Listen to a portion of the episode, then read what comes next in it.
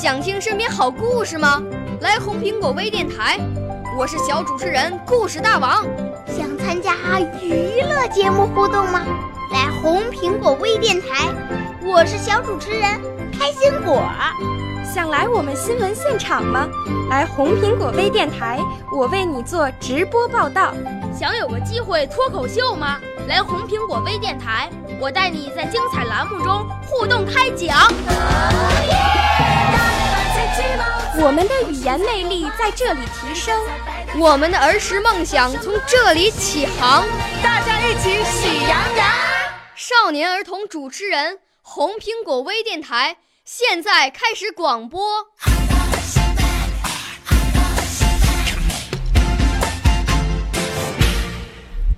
大家好，我叫何一白，我给大家讲的故事是《可贵的沉默》。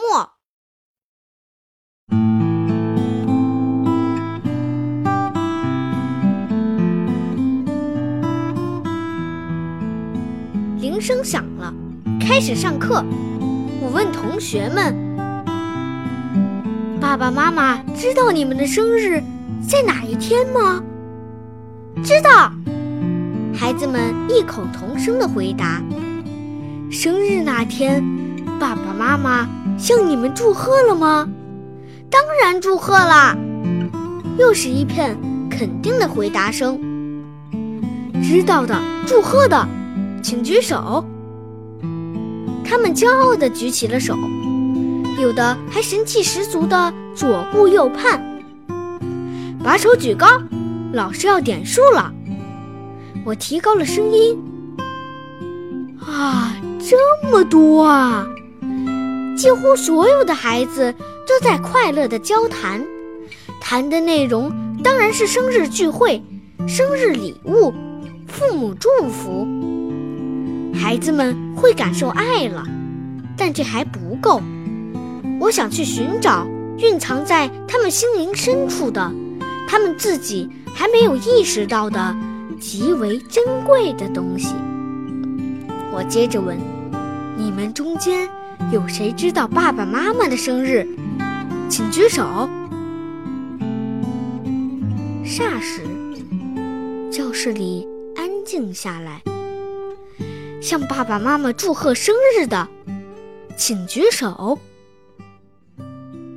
教室里寂静无声，没有人举手。没有人说话，孩子们沉默着。我和孩子们一起沉默着，沉默了足足一分钟。我悄悄地瞥了一下这些可爱的孩子们，他们的可爱恰恰在那满脸的犯了错误的神色之中。结束这堂课时，我给孩子们提了个建议。为了给父母一份特别的惊喜，你们最好用一种不被父母察觉的方式来了解他们的生日，而祝贺的方式可以是多种多样的。但记住一点，只要你们表达了自己的爱，再执着的礼物，他们也会觉得珍贵无比的。不久，学校开家长会，那些爸爸妈妈不约而同地说道。我那小家伙真懂事了呢。他祝我生日快乐，他送了我礼物，他给我写信叫我不要烦恼，他会体贴人啦。啊，我真快活。这一片沉默给了我多大的享受啊！